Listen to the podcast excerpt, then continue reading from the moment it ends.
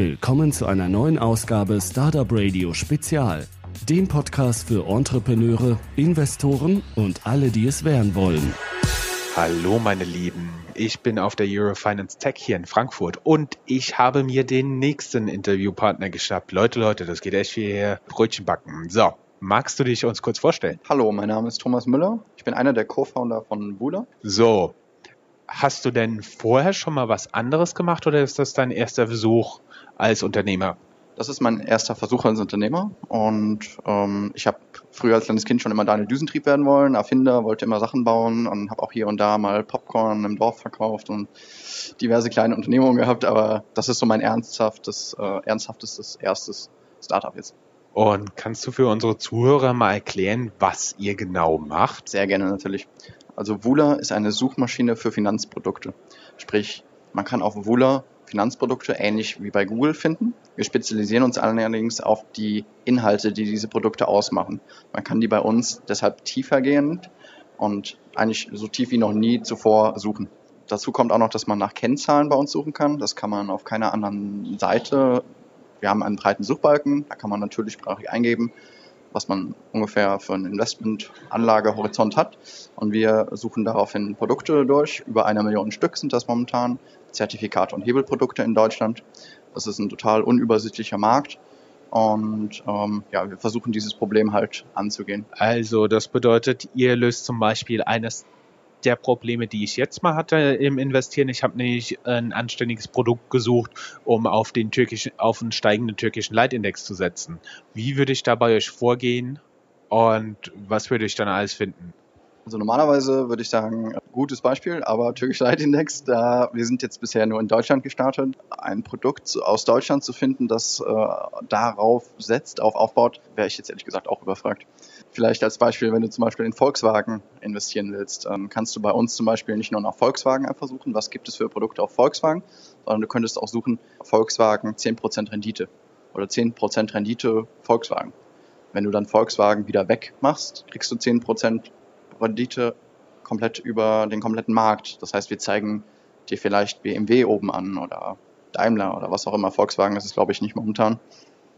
Um mal ein bisschen technischer zu werden, ihr habt dann praktisch dort Hebelprodukte, äh, Zertifikate, also derivative Instrumente. Das ist praktisch eine Suchmaschine für Finanzderivate deutscher Markt. Stimmt das? Der aktuelle Status ist ja. Wir sehen uns allerdings schon als Finanzprodukt-Suchmaschine. Die Vision dahinter ist, Anleger zum besseren Investment führen. Momentan zugegebenermaßen die Anleger, die sich schon auskennen, die wissen, dass sie Finanzprodukte handeln wollen. Und äh, wir haben einfach die Komplexität, die technische Komplexität am höchsten gesehen im Zertifikatebereich, weil, wie gesagt, eine Million Produkte und erweitern das jetzt sukzessive um weitere Assetklassen.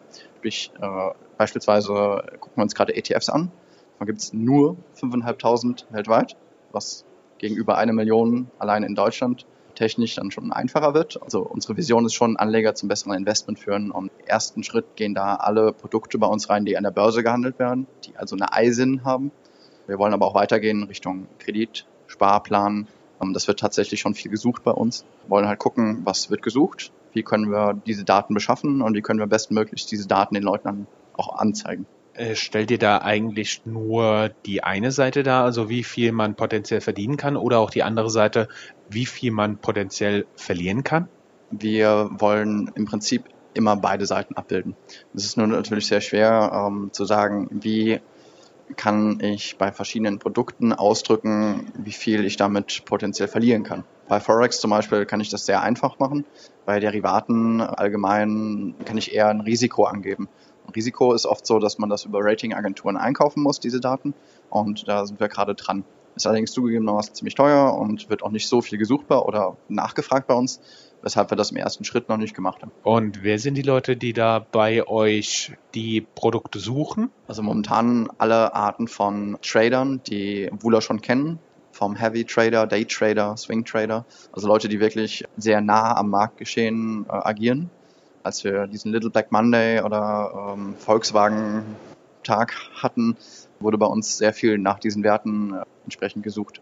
und auch nach umgekehrter Meinung, wie der Markt gerade läuft. Also in dem Moment, wo Volkswagen runtergegangen ist, haben die Leute Produkte gesucht, die stark gehebelt darauf gehen, dass Volkswagen wieder hochgeht. Jetzt eine doofe Frage, die kann man spontan. Habt ihr schon mal darüber nachgedacht, aus diesen Suchanfragen auch einen Index zu machen und den zu veröffentlichen? Ja. Wann kommt er? Wenn wir unseren eigenen Broker gegründet haben. okay, verstanden. Wie verdient ihr Geld? Momentan ist es so, wir haben äh, ähnlich wie Google mit AdWords bei uns auf der Seite die Möglichkeit für Banken geschaffen, dass sie sich auf die Suchbegriffe platzieren können. Sprich, eine Bank kann jetzt sagen, ich eine Menge Produkte auf den DAX, ich kaufe mich bei Wule auf den DAX ein, promote diese Produkte von mir sozusagen und immer wenn jemand sucht und in diesem Suchbegriff steht irgendwo DAX drin, werden Produkte von der Bank, wenn es passende dazu gibt, zu dem Rest der Suchanfrage, entsprechend promoted und hoch angezeigt. Das sieht dann aus wie bei Google, da steht transparent dran, Anzeige, dass es von der und der Bank kommt. Das ist nicht in den natürlichen Suchergebnissen, deshalb, das muss man transparent machen. Also jede Bank hat ehrlich gesagt angefragt, ob sie die Suchergebnisse für da ein bisschen was drehen können. Lauter, bunter, breiter, so. Das ist ganz interessant, dass das überall angefragt wird. Deshalb überlegen wir uns, ob wir diese Werbemöglichkeit halt noch ausbauen können. Also wir sind da gerade auch äh, schon dran. Auf der zweiten Seite geben wir unsere Technologie weiter. Das ist so, dass wir die Technologie, unsere Suchtechnologie sozusagen für Banken, die eine Website haben, für einen Broker, der eine interne oder eine externe Website hat, der einfach nicht sich selbst mit dem Thema Suchtechnologie so auseinandersetzen will. Der kann sich praktisch bei uns als API die Suchtechnologie dazwischen schalten und wir optimieren dann seine Suchanfragen, schicken ihm die Ergebnisse zurück. Da treten wir praktisch als White Label Technologieanbieter komplett im Hintergrund auf. Ist aber zugegebenermaßen nicht unser primäres Geschäftsmodell, sondern eher ein mittelfristiges Ding, weil auf einem Fintech-Meetup hat mal jemand so schön gesagt, Sales Cycles von Banken sind tödlich für Startups. Und das ist leider wirklich so. Sprich, man muss da sehr lange mit Geduld gucken, wie man ja am besten in den Markt kommt. Und da wir uns auf jeden Fall auf der Seite der Enabler sehen und mit Banken kooperieren, ist das der Weg, den wir gehen. Verstanden. Und wie seid ihr im Moment finanziert? Wir sind komplett aus eigenen Mitteln finanziert. Wir haben einerseits schon Einnahmen äh, gemacht von unserem ersten Kunden. Auf der anderen Seite haben wir ähm, Geld zusammengelegt, haben eine Firma gegründet und haben damit erstmal angefangen, soweit wir konnten. Wir sind gerade aktuell auf der Suche nach Finanzierung und wollen unsere erste Seed-Runde machen. Und wie viel Geld sucht ihr hier bei welchem Typ von Investoren? Als Typ von Investoren kommen zur jetzigen Phase vor allem Leute für uns in Frage, die uns zu dem Geld noch mehr liefern an Werten drumherum.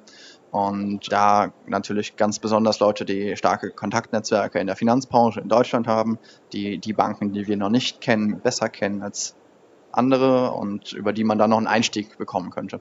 Ansonsten haben wir äh, aktuell einen Kapitalbedarf von einer halben Million Euro berechnet, die wir gerne als erste Runde aufsammeln würden. Und so wie sich das anhört bei Business Angels aus dem Finanzbereich. Business Angels, äh, kleine Venture Capitalists, äh, Richtung äh, Vermögensverwalter. Ja. Sehr schön. Wir stellen natürlich für alle Zuhörer die Links hier auf der Seite www.startupradio.de zur Verfügung. Vielen lieben Dank fürs Interview. Vielen Dank. So, meine lieben Zuhörer, hier ist Jörn, nochmal von der Eurofinance Tech. Ich habe mir einen anderen Podcaster eingefangen, den der eine oder andere von euch vielleicht kennt. Kannst du dich kurz vorstellen? Hallo, ich bin Jochen Siegert von TraxPay und Podcaster vom Payment Banking Podcast den machst du zusammen mit dem André Bajorat und ihr schollt da nicht vor zurück, auch ein bisschen in die technischen Details der Payments zu gehen, ne? Nur eine Frage, wie man das definiert. Also wir, ich glaube, wir sind da relativ weit oben, aber für viele sind wir natürlich die Nerds. Es gibt immer noch Leute, die noch viel tiefer drin sind als wir. Aber kommt immer drauf an, wie, wie man das sieht, ja.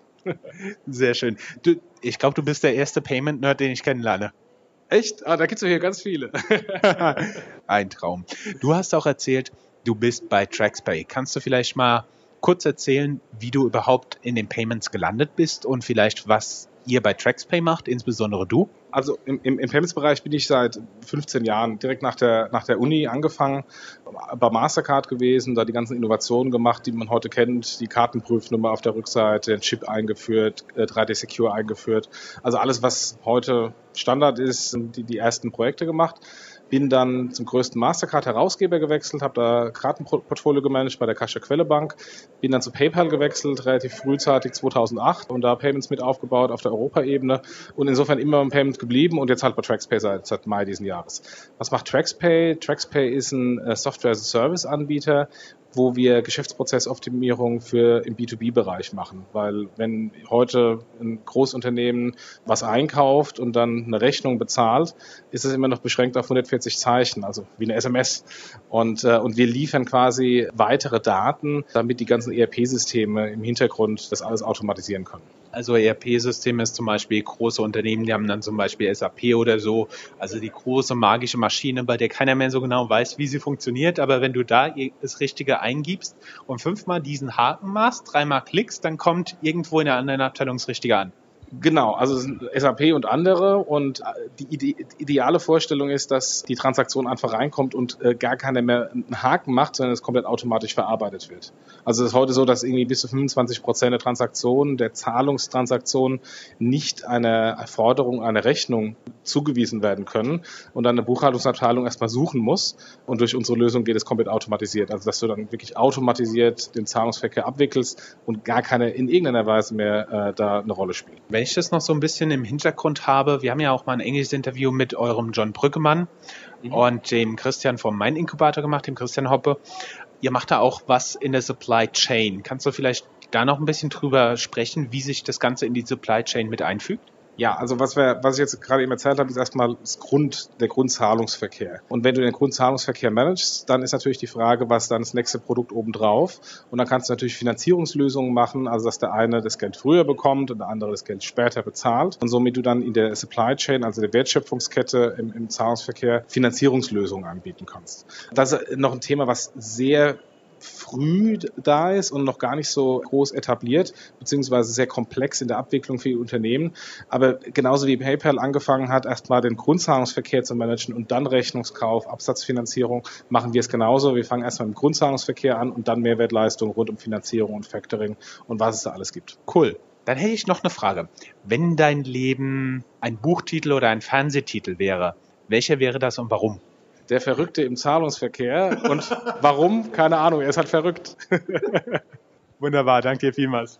Bitte, mach's gut. So, hallo meine lieben Zuhörer, hier ist wieder mal Jörn mit startupradio.de. Ich habe heute ein Interview, das wir im Rahmen unserer Medienpartnerschaft mit der Eurofinance Tech aufnehmen. Ich habe mir sozusagen den Mann gekrallt, der da ganz ultimativ hinten dran steht, nämlich Herrn Maleki. Möchten Sie sich mal ganz kurz vorstellen? Ja, grüße Sie. Mein Name ist Nada Maleki. Was wollen Sie mehr wissen? Und Sie machen? Ich bin verantwortlich äh, für alles, was die Maleki Group macht. Und ich glaube, wir treffen uns heute wegen der Eurofinance Week oder noch genauer gesagt für die Eurofinance Tech. Ganz genau, für die Eurofinance Tech. Wir haben vorher so ein bisschen drüber gesprochen, was denn unsere Zuhörer interessieren würde. Und da draußen, das sind viele Leute, die als Unternehmer arbeiten, über ein Unternehmen nachdenken oder in Unternehmen investieren. Und dann ist natürlich die Frage, Sie sind ja jetzt auch Unternehmer, sehr erfolgreich, wie, wie ich sagen muss, wenn ich mich hier so umschaue. Können Sie vielleicht mal so ein bisschen erzählen, wie es dazu kam? Also so ein bisschen Ihren Werdegang darstellen? Das kann ich sehr gerne machen. Sie brauchen, um ein Geschäftsmodell zu realisieren, brauchen Sie eine Idee. Ich nenne das nicht mehr Idee, sondern ich spreche immer von einer Melodie. Ihnen muss eine Melodie einfallen, die Sie zu einem Hit machen können. Als Europa sich auf den Euro vorbereitete und man darüber sprach, möglicherweise in Europa eine europäische Zentralbank zu etablieren, war ich der Meinung, das wäre nicht schlecht, wenn man in Frankfurt einen Kongress machen würde zum Thema Europa. Und damals arbeitete ich noch bei der Deutschen Bank. Ich hatte das Vergnügen, damals für Alfred Herrhausen zu arbeiten und wie allgemein bekannt ist er ja tragisch ums Leben gekommen. Und es ist ebenso Naturgesetz, dass wenn Sie so einer Person sehr nahe stehen, und diese Person nicht mehr da ist, dass es verdammt kalt wird. Und äh, weil sie automatisch, ob sie wollen oder nicht, Neider bekommen, wenn sie mit so einem wichtigen Mann zusammenarbeiten dürfen. Und ich hatte dann nach seinem Tod natürlich noch zahlreichen Melodien im Kopf oder Ideen im Kopf und ich bekam diese, nicht die Zustimmung, diese Ideen zu realisieren und Daraufhin habe ich gedacht, wenn ich überzeugt bin von dieser Idee, dann würde es Sinn machen, sich einfach beurlauben zu lassen und diese Idee auf eigenes Risiko umzusetzen. Und das war dieser Bankenkongress. Und interessanterweise fast auf den Tag genau vor 25 Jahren. Ich habe mich beurlauben lassen, ich bin rausgekommen, ich habe diese Konferenz gemacht und es war damals ein gigantischer Erfolg. Viele Gründe sprachen für diesen Erfolg. Vielleicht ein Beispiel, die Jüngeren werden sich nicht daran erinnern, aber die Älteren, da ging ein Bild um die Welt, wo der ehemalige Präsident Russlands Jelzin auf einem Panzer stand vor dem Parlament von Russland und den Putsch vereitelte. Und und das machte er mit einer zweiten Person. Das war Anatoly Sobchak, der Oberbürgermeister von St. Petersburg. Und ich hatte das Glück, dass ich diesen Herrn Sobchak auf meine Konferenz bekam. Das wäre vergleichbar, als wenn man heute plötzlich Obama auf seine Konferenz bekommen würde. Und damit hatte ich einen absoluten Hit äh, hingelegt gehabt und konnte dann das als Start-up damals dann auf diesen Erfolg dann aufbauen. Und viele der Gründer, die uns jetzt zuhören, die sind ja sehr stark technikaffin. Sie haben mir im Vorgespräch so eine nette Geschichte darüber erzählt, wie Sie denn IT-seitig ausgestattet waren mit Ihrem Computer damals. Können Sie das vielleicht noch mal so ein bisschen zum Besten geben, weil das ist ja schon unglaublich, wie sich die Technik seitdem weiterentwickelt hat? Ja, in der Tat. Ich hatte meinen ersten Kongress, ich glaube, im Augenblick habe ich vielleicht hier 40 Computers herumstehen, die den Bankenkongress vorbereiten. Und damals hatte ich einen Olivetti-Computer. Ich weiß nicht gerade warum Olivetti, aber es war ein Olivetti vor 25 Jahren. Und das Problem war, ähm, dass ich dann immer wieder der Speicher voll war und ich keine weitere Daten eingeben konnte. Und ich musste mich dann mit diesem Computer ins Taxi setzen und dann zu Olivetti fahren. Die haben dann irgendwas mit dem Computer gemacht. Dann ging er wieder und zwei Wochen später musste ich mich wieder im Taxi setzen und äh, wieder zu Olivetti fahren, damit ich an den Kongress weiter vorbereiten konnte. Und nochmal nur, um das klarzustellen, da, da ging es nicht um große Grafiken, um Datenbanken oder so, sondern Sie haben Textverarbeitung gemacht. Ja, ich musste die Teilnehmer der Konferenz eingeben. Das war alles. Okay, das ist natürlich mal gut. Aber offensichtlich war die erste Konferenz ein Erfolg. Hieß die schon Eurofinance Week oder kam der Titel später erst dazu? Der, der Titel hieß äh, der European Banking Congress. Die Eurofinance Week hat ihre eigene Geschichte. Ich hatte mal, ach, das ist vielleicht auch für Ihre Zuhörer interessant, ich hatte mal eine Bankentechnologiemesse geplant gehabt. Und ich hatte einen Partner, und aus Fairness will ich nicht sagen, wer mein Partner war. Und ich habe dann, wir hatten nach einem Namen gesucht und hatten dann uns für European Banking Technology Fair äh, uns entschieden. Äh, dieser Titel kam von mir, dieser Name. Und ich habe dann zu meinem Erstaunen gesehen, dass mein Partner diesen Namen für sich hat schützen lassen und, und nicht mich da berücksichtigt hatte. Deswegen habe ich mir einen neuen Titel ausgedacht und habe dann, weil ich schon ahnte, dass das, was wir planen, länger dauern wird als zwei Tage, habe ich die Eurofinance Week erkoren. Und ja, und die Eurofinance Week findet jetzt seit 18 Jahren statt. Das ist ja immerhin schon mal eine ziemliche Geschichte. Sie hatten mir im Vorfeld auch noch erzählt, dass es nicht immer ganz so einfach war. Also wir leben ja im Moment in einer Zeit, wo es Kapital relativ einfach zu haben ist, wo es der Wirtschaft gut geht, wo viele Leute Arbeit haben. Aber das war zum Beispiel nach den Anschlägen vom 11. September nicht so. Können Sie vielleicht noch ein bisschen darüber erzählen, wie da so Ihre Zeit war? Jetzt muss ich natürlich vorab noch sagen, ich bin in der Deutschen Bank groß geworden und äh, Sie, wenn Sie dann die Deutsche Bank verlassen haben, Sie, sind Sie geprägt von solchen Häusern.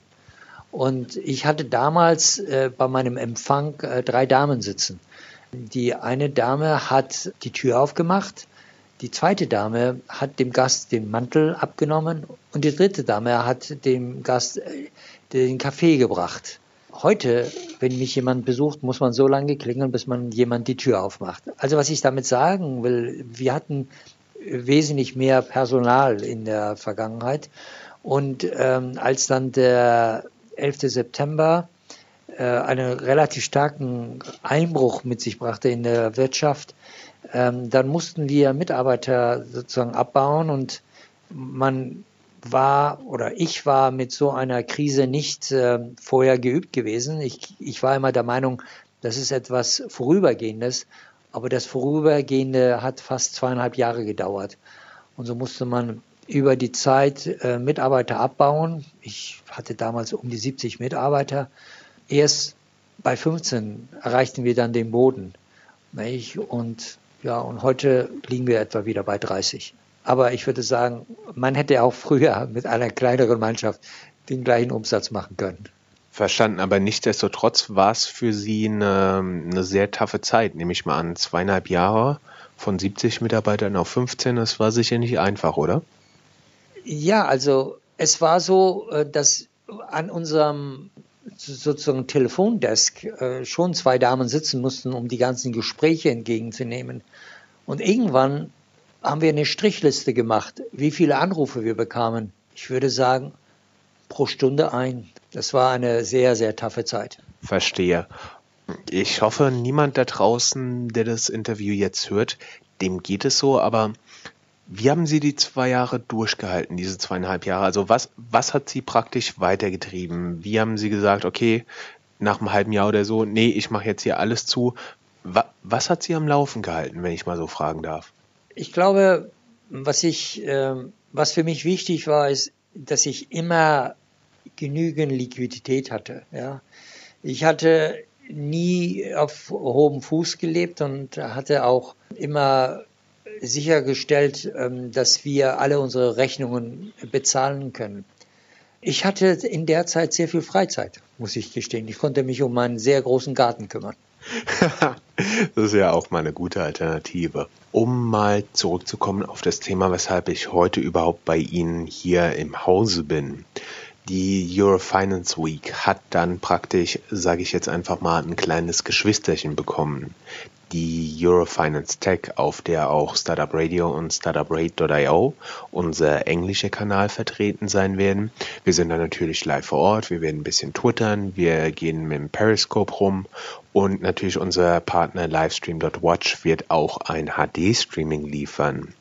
Jetzt ist natürlich die Frage, wie sind Sie von diesem Bankenkongress der Eurofinance Week, also praktisch dem Europa, Europa bekommt eine Zentralbank, zur Technologie gekommen? Das würde mich noch so ein bisschen interessieren.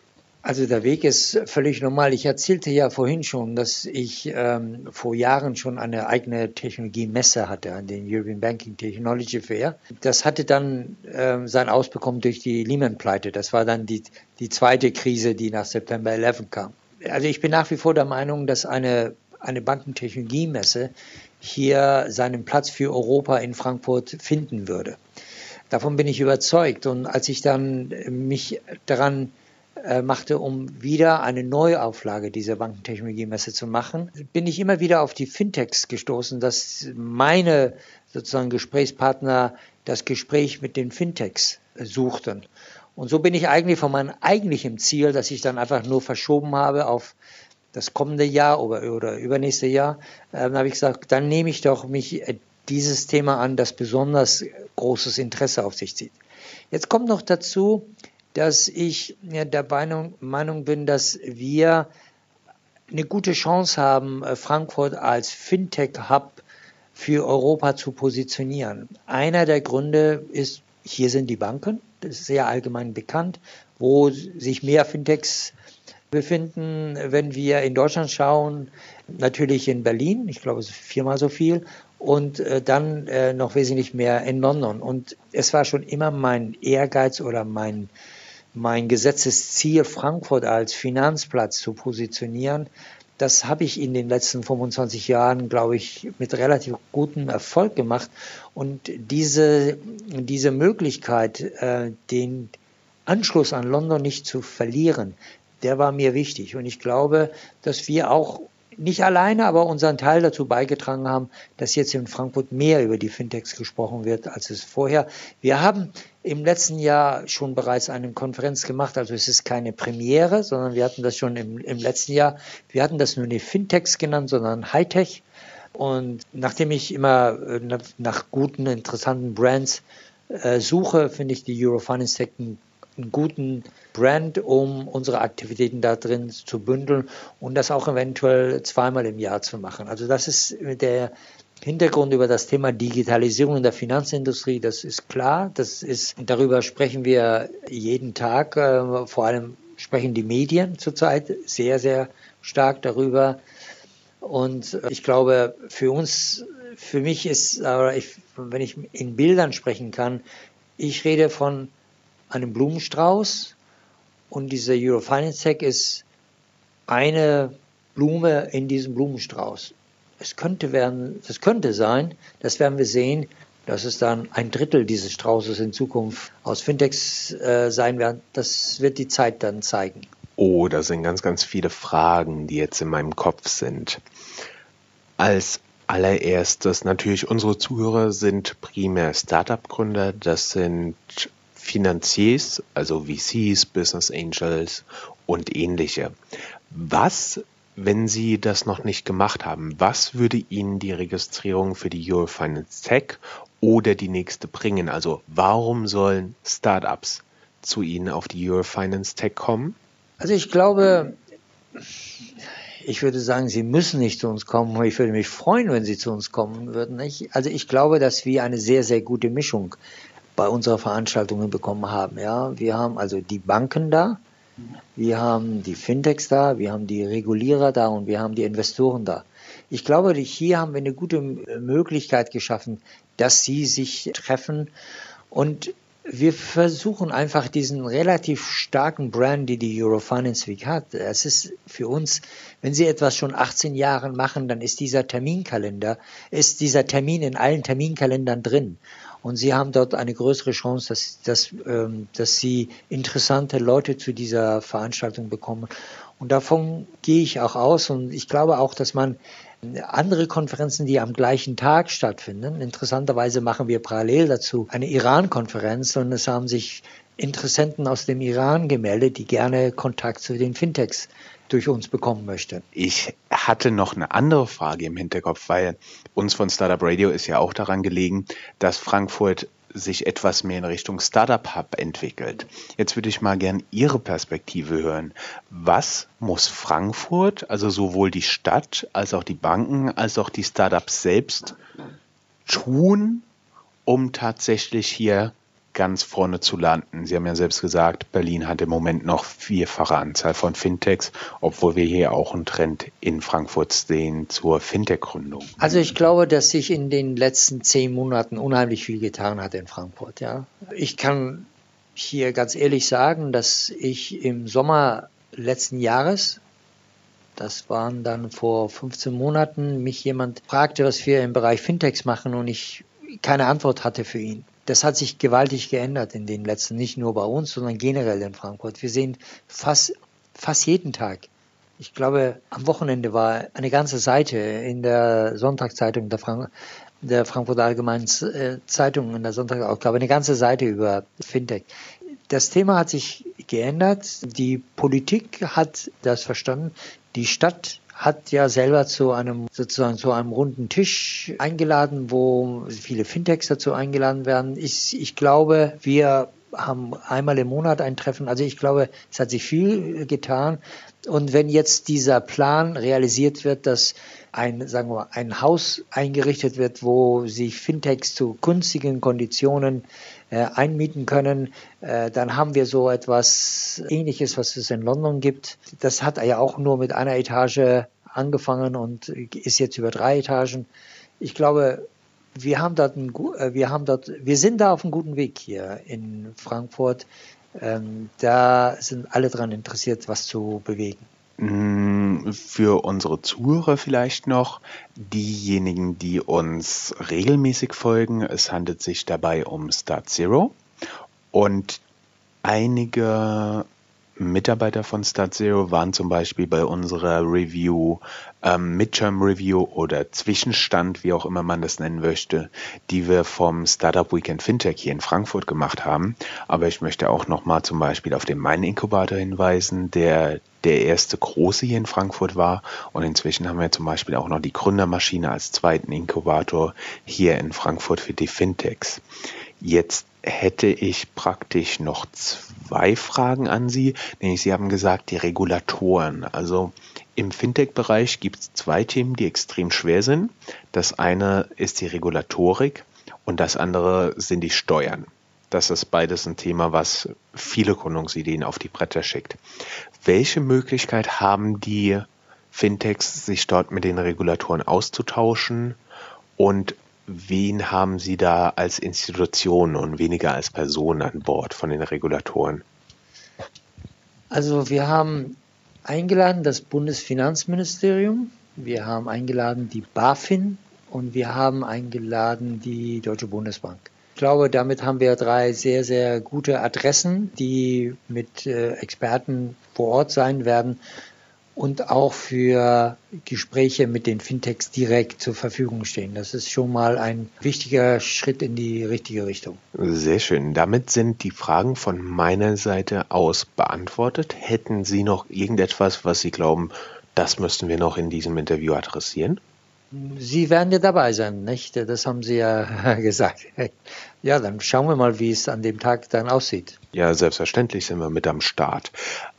Dann hätte ich noch die zwei Fragen, die wir gerne zum Abschluss stellen.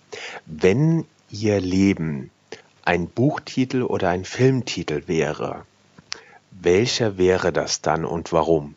Ich würde sagen, der liebe Gott liebt mich. Das ist der Grund, weil ich verdammt viel Glück hatte mein ganzes Leben lang. Ja, ich, äh, was immer ich gemacht hatte, ich hatte auf der einen Seite Neid sitzen und auf der anderen Seite Glück. Und das Glück hat immer sozusagen den, hatte den größeren Teil sozusagen. Also deswegen glaube ich, das wäre der richtige Titel, nicht? weil es ist immer alles gut gegangen, was ich gemacht habe. Und jetzt noch eine Frage. Wenn Sie für eine Woche CEO einer beliebigen Firma auf dieser Welt sein könnten, welche Firma wären Sie gerne der CEO für eine Woche und warum wären Sie das gerne? Also ich würde gerne für, ob ich jetzt CEO von Bertelsmann sein möchte, das weiß ich nicht. Aber ich, ich weiß, dass Bertelsmann eine, eine große äh, Musikbereich hat. Da wäre ich gerne sozusagen der CEO für den Bereich für eine Woche lang. Der Grund warum, äh, mein Wunsch war eigentlich, als ich fertig studiert hatte, dass ich zu Sony zum Beispiel gehen würde. Ich hätte gerne äh, in der Musikbranche gearbeitet, aber da ich weiß nicht, ob Ihre Hörer das wissen, da ich ein gebürtiger Iraner bin und ich in Deutschland studiert habe und nach dem Studium das Land verlassen äh, musste damals. Ich weiß nicht, wie es heute ist. Ähm, heute sind die Gesetze mit Sicherheit anders, wenn man die Nachrichten schaut, aber vor fast 40 Jahren sah alles ein äh, bisschen anders aus. Und damals gab es nur zwei Möglichkeiten, in Deutschland zu bleiben. Äh, ähm, einmal bestand die Möglichkeit zu heiraten und das andere war politisches Asyl. Ich habe mich für das Heiraten entschieden. Ich konnte allerdings nicht ähm, Sony heiraten, sondern ich habe ich habe die Deutsche Bank geheiratet, ja, und damit habe ich dann meine Aufenthaltsgenehmigung bekommen. Sehr schön. Wunderbar, dann danke ich Ihnen vielmals für das Interview. Ja, gerne, hat mir Spaß gemacht. Das war eine Folge Startupradio.de. Weitere Gespräche mit Gründern, Investoren und Organisatoren von Startup-Events findet ihr auf www.startupradio.de.